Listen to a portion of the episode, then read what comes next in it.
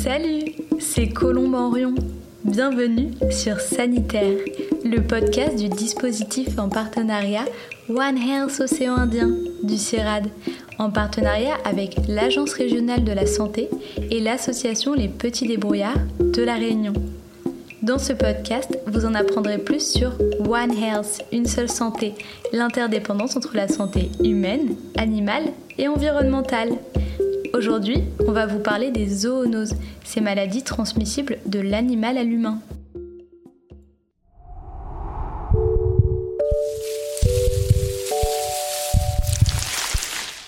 Nous recevons Serge Morand, écologue de la santé au CNRS et spécialiste en écologie parasitaire. Bonjour Serge. Bonjour. Frédéric Keck, anthropologue et directeur de recherche au sein du laboratoire d'anthropologie sociale, CNRS Collège de France, EHESS. Bonjour Frédéric. Bonjour. Et Véronique Chevalier, vétérinaire épidémiologiste au CIRAD en poste à l'Institut Pasteur de Madagascar. Bonjour Véronique. Bonjour. Alors, selon euh, l'Organisme mondial de la santé animale, 60% des maladies humaines infectieuses actuelles euh, seraient d'origine animale, ce qui représente plus de 2 milliards de contaminations euh, par an dans le monde. Covid-19, variole du singe, Ebola ou encore VIH, elles ont beaucoup fait parler d'elles dans les médias et sont devenues une problématique de santé publique majeure. Mais en fait, qu'est-ce qu'une zoonose, Serge Morand? Alors, une zoonose, c'est tout simplement une maladie infectieuse dont l'agent, qui peut être un, microbe, une bactérie ou, ou un virus ou un parasite qui circule euh, naturellement entre les humains et les animaux. D'accord, mais pourtant tous les micro-organismes ne sont pas nécessairement pathogènes. Je pense notamment au microbiote intestinal, aussi connu sous le nom de flore intestinale, dont on entend beaucoup parler. Du coup, Véronique Chevalier, à partir de quel moment un micro-organisme est-il considéré comme pathogène? Alors, il est considéré comme pathogène à partir du moment où il va provoquer euh, des symptômes cliniques euh, chez l'homme, qui peuvent être euh, variés, qui peuvent être de la toux, de la diarrhée, des courbatures, de la fièvre, voilà. Serge Morand, dans votre livre Zoonose, ces maladies qui nous lient aux animaux, vous expliquez qu'une transmission des grands singes aux humains est plus probable du fait de leur ressemblance génétique. En effet, on partage 99% de nos gènes avec eux. Vous utilisez même le terme phylogénétique. Cela veut-il dire que certains animaux sont plus susceptibles de nous transmettre des zoonoses que d'autres? Tout à fait. Ça, c'est très fortement relié à l'histoire évolutive de notre espèce, hein, l'être humain. Donc, par rapport aux primates euh, non humains, et notamment les grands singes, mais d'autres primates. Et il faut simplement se souvenir, euh, de nombreux euh, virus sont issus de la faune sauvage et de ces primates non humains. La fièvre jaune, le virus de la dengue, chikungunya, Zika, tous ces arboviroses trouvent leur origine chez des circulations euh, de ces virus dans les primates non humains en Afrique.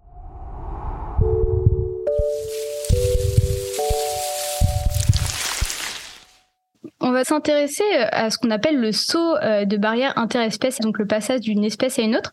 On sait qu'il y a entre 500 et 800 000 espèces de virus qui peuvent toucher l'humain et qu'on ne connaît pas.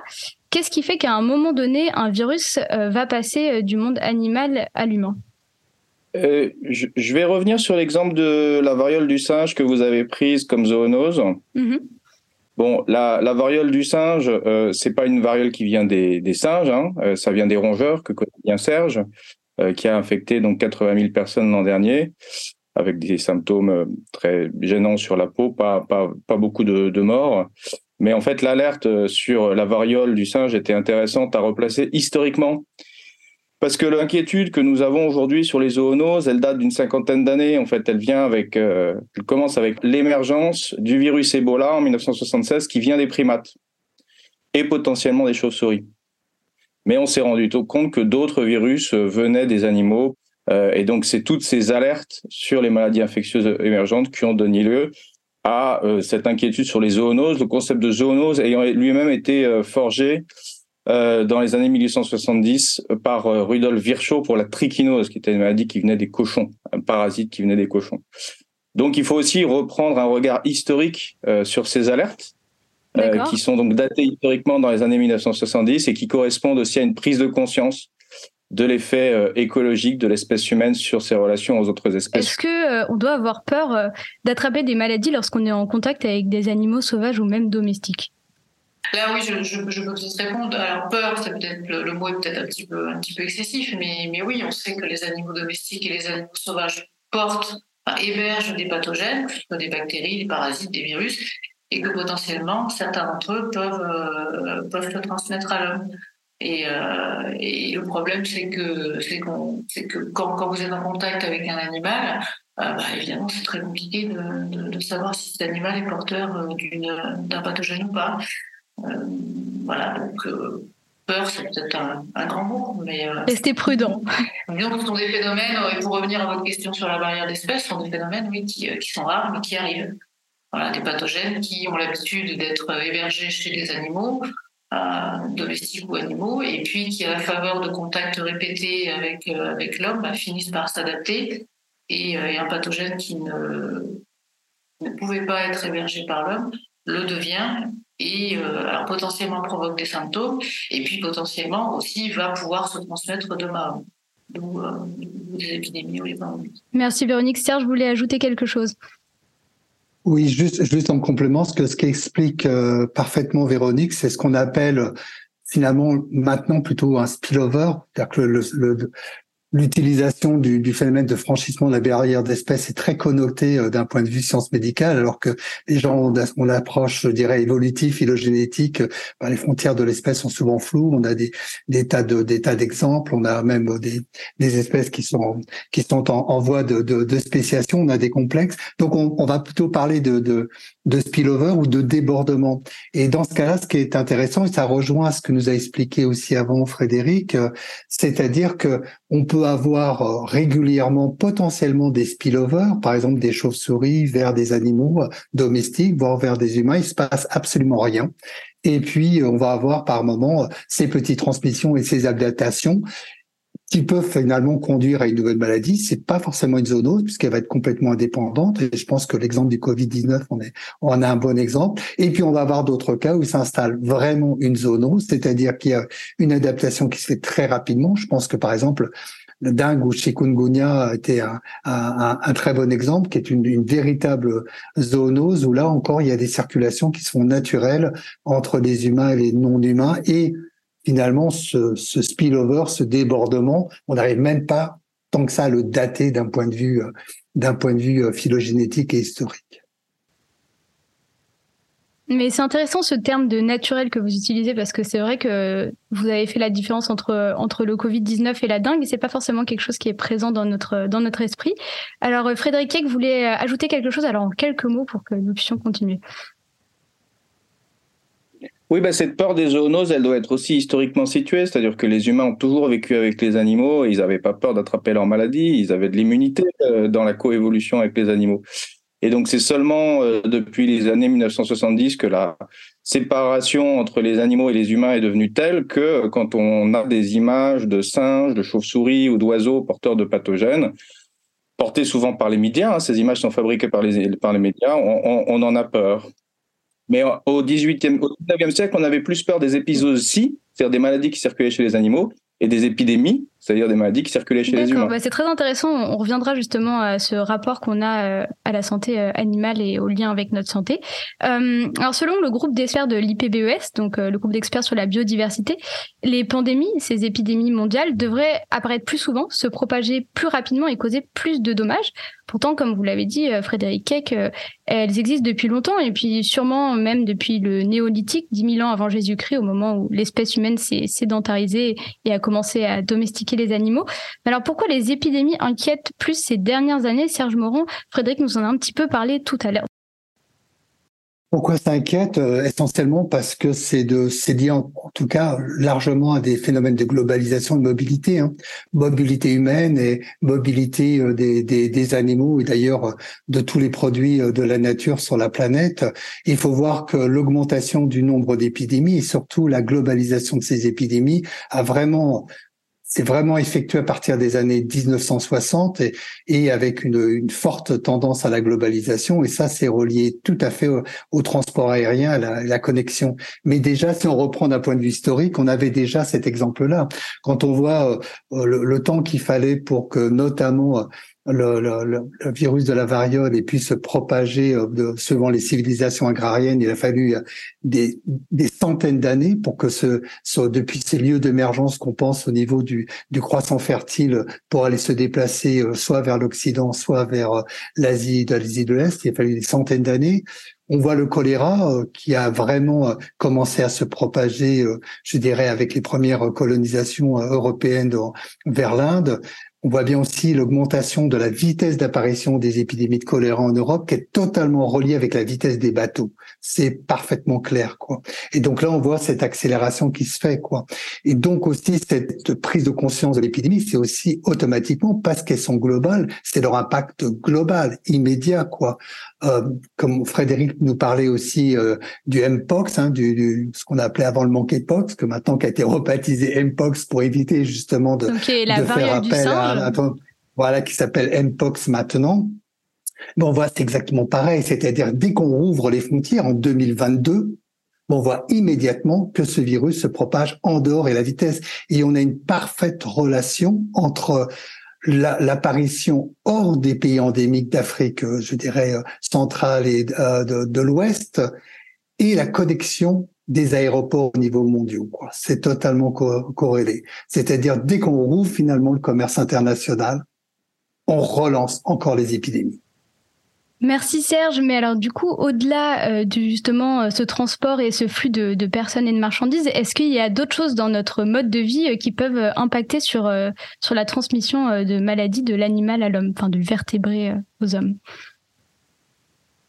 Une conjonction de, je dirais une conjonction de facteurs, hein, des, des, des, modifications environnementales, une urbanisation galopante qui fait que les densités, alors Serge disait à juste titre que c'est l'épidémie, évidemment, elle, elle flambe d'autant plus que, le, commerce est mondialisé et, que les pathogènes circulent très très vite.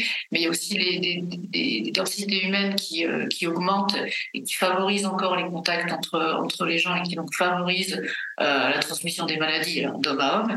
Et puis il y a aussi des, euh, des phénomènes qui, qui, ont plus liés à, qui sont plus liés à l'élevage, par exemple l'intensification de l'élevage, qui va favoriser on va dire, une sélection d'individus qui sont, qui sont tous les mêmes, qui se ressemblent tous. Donc, quand un pathogène arrive dans ces populations animales, ah bah, c'est le cas de la grippe aviaire, par exemple, chez, les poulets, quand un pathogène arrive dans ces, euh, dans, ces élevages, les individus sont tous les mêmes, ils n'ont aucune immunité et, le pathogène euh, se transmet d'un animal à un animal très facilement. Et cette transmission fait que ce pathogène va pouvoir justement se transformer, muter et se transmettre à l'homme encore plus facilement et donner euh, des symptômes euh, chez l'homme. Donc l'intensification de l'élevage, hein, que ce soit les poulets, euh, les cochons et évidemment les, ruminants peut-être un peu moins, mais vraiment la volaille et les cochons, on sait que c'est un, un terreau pour, ce genre de, pour ce genre de pathogène. Donc, pour résumer, la grippe aviaire H5N1 avait très peu de probabilité de passer de l'animal à l'humain, et en fait, ce seraient les conditions d'élevage qui auraient permis cette transmission interespèce, c'est bien ça? Probablement, c'est difficile de répondre de manière, de manière très, très, très certaine, mais oui, c'est certain qu'un même pathogène introduit dans un troupeau de 100 volailles et introduit dans un troupeau de, de 50 000 volailles qui se ressemblent tous, on, on sent bien qu'instinctivement, il va se passer des choses. C'est ça, parce que j'avais lu que c'était un virus qui, euh, à l'origine, tuait assez rapidement euh, la volaille et empêchait qu'ils se transmettent à d'autres volailles et que le fait de les rapprocher tous euh, dans un même espace restreint avec une génétique assez proche avait permis cette transmission à répétition et ces mutations à gogo. Et, qu'en est-il de l'impact du changement climatique et, de la perte de biodiversité sur l'émergence de ces zoonoses? Le changement climatique, c'est compliqué puisque ça a un impact sur euh, les trajectoires des oiseaux migrateurs. Euh, ça peut avoir un impact sur euh, aussi les migrations sur souris, de même que la déforestation.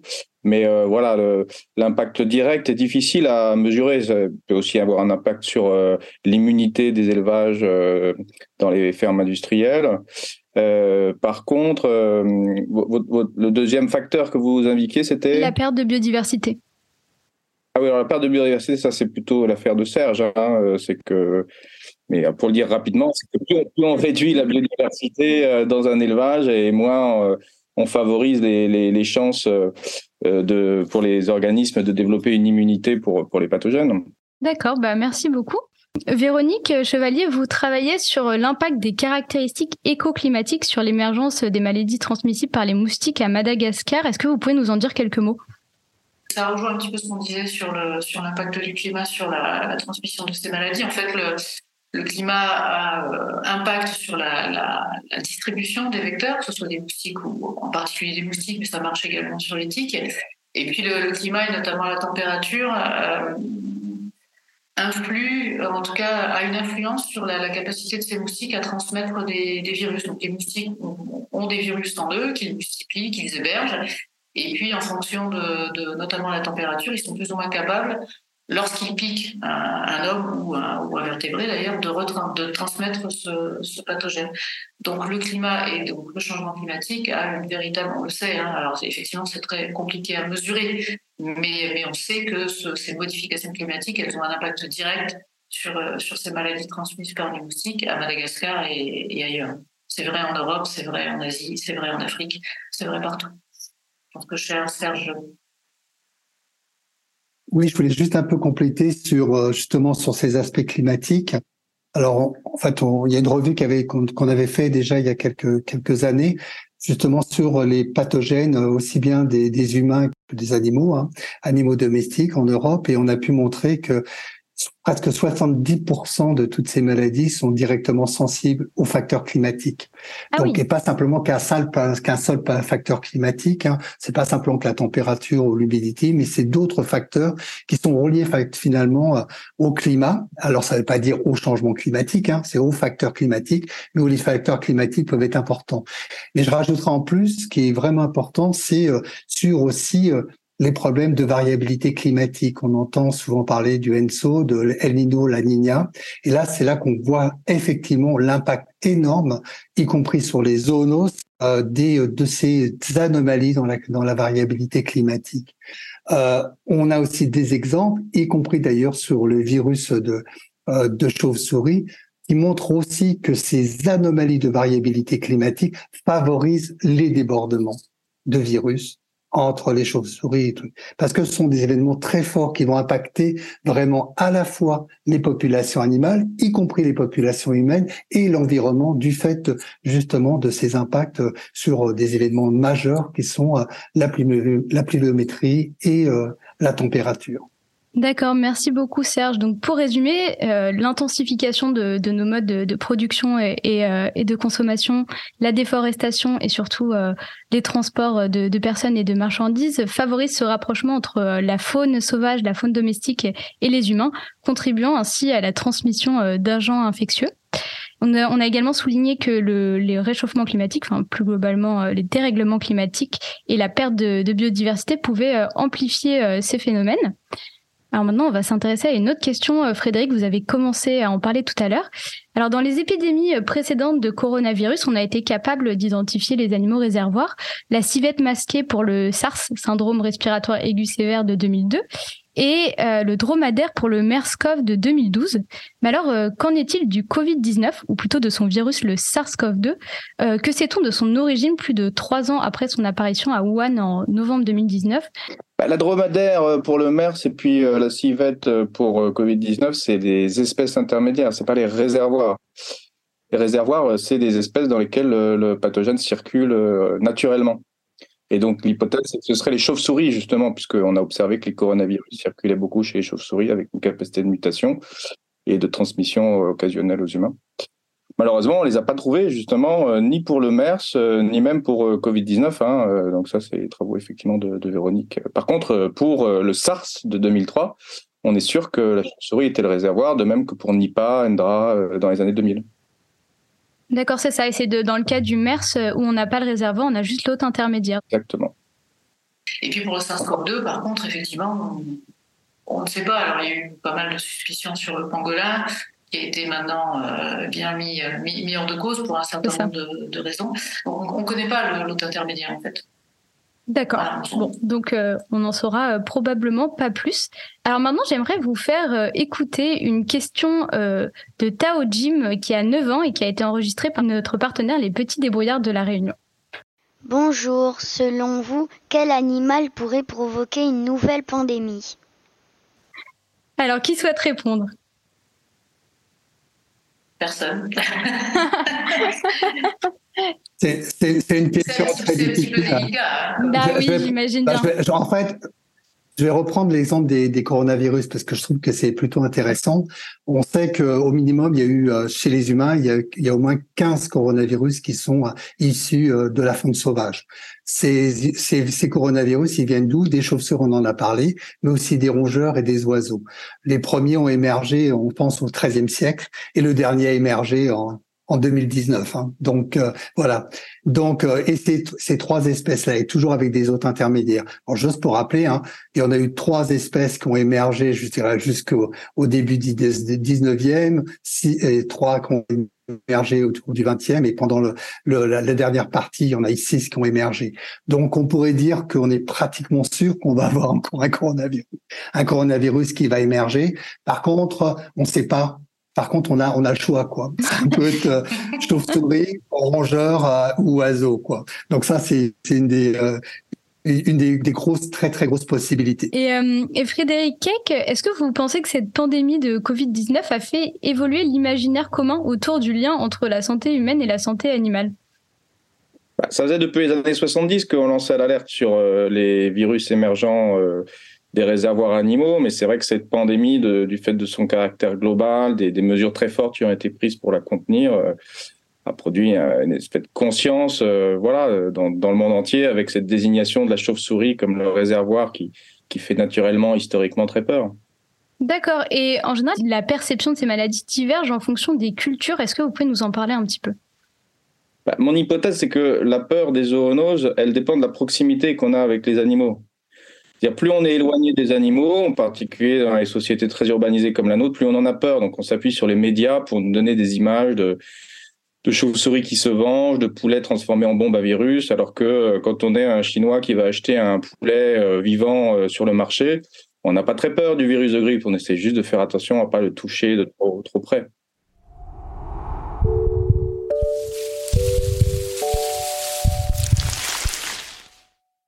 Maintenant, on en arrive au cœur de ce podcast.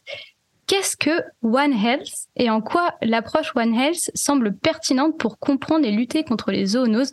Serge Morand. Euh, oui, l'approche One Health, c'est pareil, elle est aussi, elle est, elle est, elle est pas récente hein, euh, comme comme approche. Hein, cette vision finalement, euh, alors que soit en fait on avait une seule médecine, c'est le lien entre la santé animale et la santé euh, la santé humaine, hein, je veux dire entre médecine vétérinaire et médecine humaine, mais aussi on peut la relier beaucoup plus loin. Et moi, je vais la rechercher notamment dans une approche finalement un peu euh, écologie, une écologie qui est née dans, dans les colonies et qui est née au, niveau des Anglais et qui met déjà en avant, euh, je voudrais, il y a un siècle, Julian Huxley, qui est le fondateur aussi de l'UICN, premier euh, directeur de l'UNESCO, qui expliquait très clairement euh, comment en fait le lien qui pouvait se faire entre l'abondance de la faune sauvage, les fluctuations, y compris la variabilité du climat et les problèmes de zoonose, même si les termes n'étaient pas en fait tout à fait complètement complètement nitides. Mais là, la pandémie de Covid-19 a renforcé encore plus cette demande et euh, finalement a fait rentrer beaucoup encore plus le secteur euh, de l'environnement euh, dans la vision du One Health. C'est vrai que le, le secteur de l'environnement était faiblement représenté et donc il y a une nouvelle définition du One Health portée par ce qu'on appelle maintenant une nouvelle quadripartite One Health qui regroupe les secteurs traditionnels de la santé humaine, l'OMS, de la santé animale, l'Organisation mondiale de la santé animale et de la FAO, plus le programme des Nations unies pour l'environnement. Alors, euh, comme on vient de le voir, euh, les initiatives euh, One Health seraient intéressantes pour lutter contre les zoonoses. Et de plus, selon le rapport de l'IPBES, la prévention des risques pandémie serait 100 fois moins coûteuse que la réponse aux crises engendrées par une pandémie. On peut facilement l'imaginer, sans compter les coûts humains et animaux qui pourraient être évités. Vous avez tous les trois des parcours et métiers euh, différents. Qu'est-ce qui a fait que chacun et chacune de vous s'est tourné à un moment donné vers euh, One Health? Pense que pour, pour, Véronique, ça va être très clair, comme c'est une vétérinaire, et le vétérinaire, c'est One non, non, non, non, non, je pense que c'est en travaillant, en travaillant sur, le, sur les zoonoses hein, dès, dès, le départ. En fait, quand on, on s'aperçoit que quand on essaye de comprendre comment, comment ces maladies fonctionnent et qu'on ne les considère que euh, par un petit bout de la lorgnette, euh, d'un point de vue entomologique. Donc euh, l'entomologie, qui est la science qui étudie les insectes. Pour, pour revenir aux maladies qui sont transmises par les moustiques, par exemple, si on ne considère que les moustiques d'un côté ou qu'on considère que euh, les cochons de l'autre ou qu'on considère que les virus de l'autre, eh ben, on se rend vite compte qu'on est limité et qu'on n'arrive pas du tout à comprendre comment ça fonctionne. Et si on ne comprend pas comment ces maladies se transmettent, on ne peut pas proposer de, de, méthodes, soit de surveillance, soit de, de, lutte qui soit, qui soit euh, très efficace. Et donc très vite, on se rend compte qu'on a vraiment besoin euh, à la fois d'avoir une approche multidisciplinaire, c'est ce dont je parlais, une approche multi, multi-échelle, c'est-à-dire qu'il faut aussi euh, considérer ces transmissions et ces phénomènes à un niveau très local, c'est-à-dire au niveau du territoire par exemple, mais on l'a vu avec le Covid, euh, il faut très très vite aussi considérer comment les choses se passent euh, d'un point de vue d'un point de vue régional, mondial, intercontinental, et puis euh, et donc ça c'est un peu le, côté multi-échelle, et puis et puis et puis évidemment une approche multisectorielle, c'est-à-dire qu'on ne peut pas fonctionner, on ne peut pas comprendre et on ne peut pas proposer de méthodes de surveillance efficaces si on si on ne travaille pas, alors les médecins, les vétérinaires, les anthropologues, voilà. Bah merci Véronique. Alors Serge ou Frédéric? Oui, je peux commencer. Donc, euh, donc moi j'ai une formation à plus d'écologie et de zoologie. Donc, et, et, dans la zoologie, il y avait la parasitologie et mes questions qui me, qui me taraudent toujours encore, mais que j'ai commencé à aborder il y a 30 ans, c'est pourquoi il y a tant de parasites sur la Terre? C'est-à-dire comment expliquer la diversité du monde parasitaire, comment finalement comprendre comment ce monde parasitaire va affecter le monde non parasitaire et d'ailleurs va lui permettre euh, finalement de bon de, de, de fonctionner aussi, d'évoluer dans des dans, dans certaines adaptations, voire dans leur système immunitaire et même en termes de fonctionnement des écosystèmes. Donc j'ai travaillé un peu sur toute la planète, sur pas mal de choses, sur les poissons, sur les reptiles, sur les amphibiens, sur les rongeurs, et puis après je suis passé sur les humains. D'accord ce que j'ai appris en termes de sciences de l'évolution, sciences de l'écologie, bah, regardons en quoi ça peut permettre de comprendre ces phénomènes euh, de transmission et ces phénomènes de lien entre perte de biodiversité et diversité, finalement, des émergences et des maladies euh, zoonotiques humaines.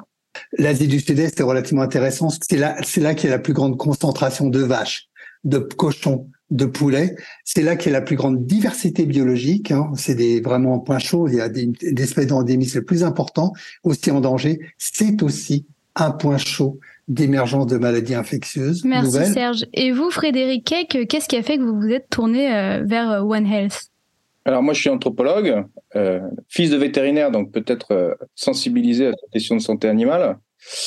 Et mon intérêt pour One Health a commencé en 2005 parce que c'est l'année où le virus de grippe aviaire H5N1 est arrivé euh, d'Asie euh, en Europe.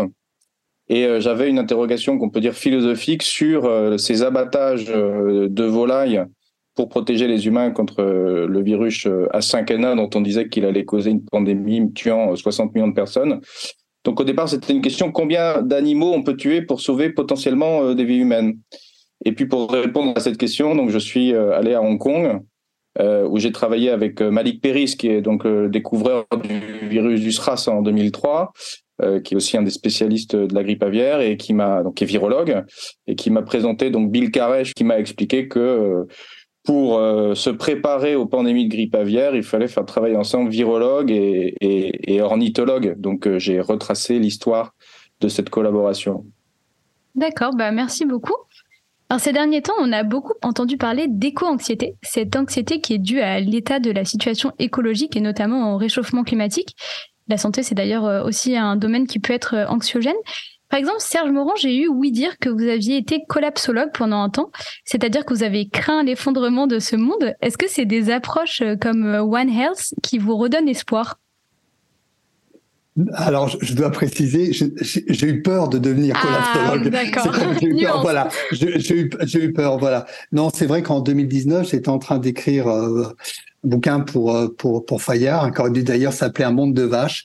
Et finalement, je, je, ne racontais que des horreurs, quoi, que que terribles, hein, des des langues qui disparaissaient, des, des espèces qui disparaissaient, hmm. donc des émergents, des pollutions. Et donc c'est vrai que j'étais vraiment très très mal. Et donc je j'ai j'ai été obligé j'ai obligé d'arrêter d'écrire. Euh, je sentais vraiment qu'il y avait comme une sorte d'effondrement qui allait arriver, quoi. Et donc j'étais vraiment très très mal. Donc suis obligé d'arrêter d'écrire, de reprendre. Donc je me suis remis à faire la, bah, des enregistrements d'oiseaux, de la photo d'oiseaux, de, de, reprendre. Et finalement, euh, la, la, la Covid 19 a, a, fait que ça m'a plutôt donné un, un boost, quoi. C'est-à-dire, ça m'a redonné déjà d'une premièrement, bah, j'ai changé le titre et euh, de, de l'ouvrage, j'ai pu le finir relativement rapidement, mais surtout de d'arrêter de, travailler sur sur des choses qui vont pas, c'est-à-dire de décrire uniquement, alors finir quand même quelques papiers quand même pour finir de décrire tout ce qui va pas et tous ces aspects de, de, de, de je dirais, de problèmes qui, d'environnementaux qui créent des problèmes de santé chez les humains, chez la faune sauvage, chez les animaux domestiques, chez les plantes, mais finalement travailler sur des solutions, quoi. Et c'est en ce moment, c'est ça qui me porte énormément, c'est-à-dire travailler sur des solutions qui vont nous éviter justement l'effondrement.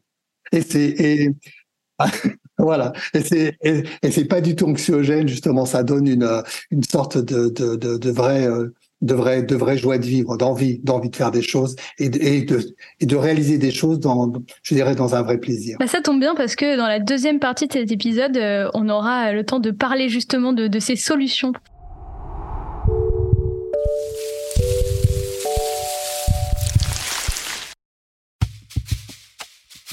Merci à Véronique Chevalier, Serge Morand et Frédéric Keck de nous avoir éclairés sur les zoonoses et le concept One Health.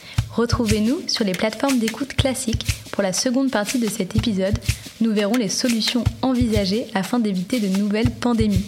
Si cela vous a plu et que vous souhaitez en savoir plus sur l'interdépendance entre la santé des animaux, de l'environnement et la nôtre, abonnez-vous à notre page et surtout laissez-nous des étoiles et des commentaires. Vous pouvez aussi nous retrouver sur Instagram, Facebook et LinkedIn. Vous venez d'écouter Sanitaire, un podcast produit par le dispositif en partenariat One Health Océan Indien du CIRAD, en partenariat avec l'Agence régionale de la santé et l'association Les Petits Débrouillards de La Réunion. Cet épisode a été écrit, réalisé, enregistré et monté par moi-même, Colombe Henrion. Audrey Chonette s'est occupée de l'animation sonore et Léa Chanron des infographies. À très vite, bonne écoute.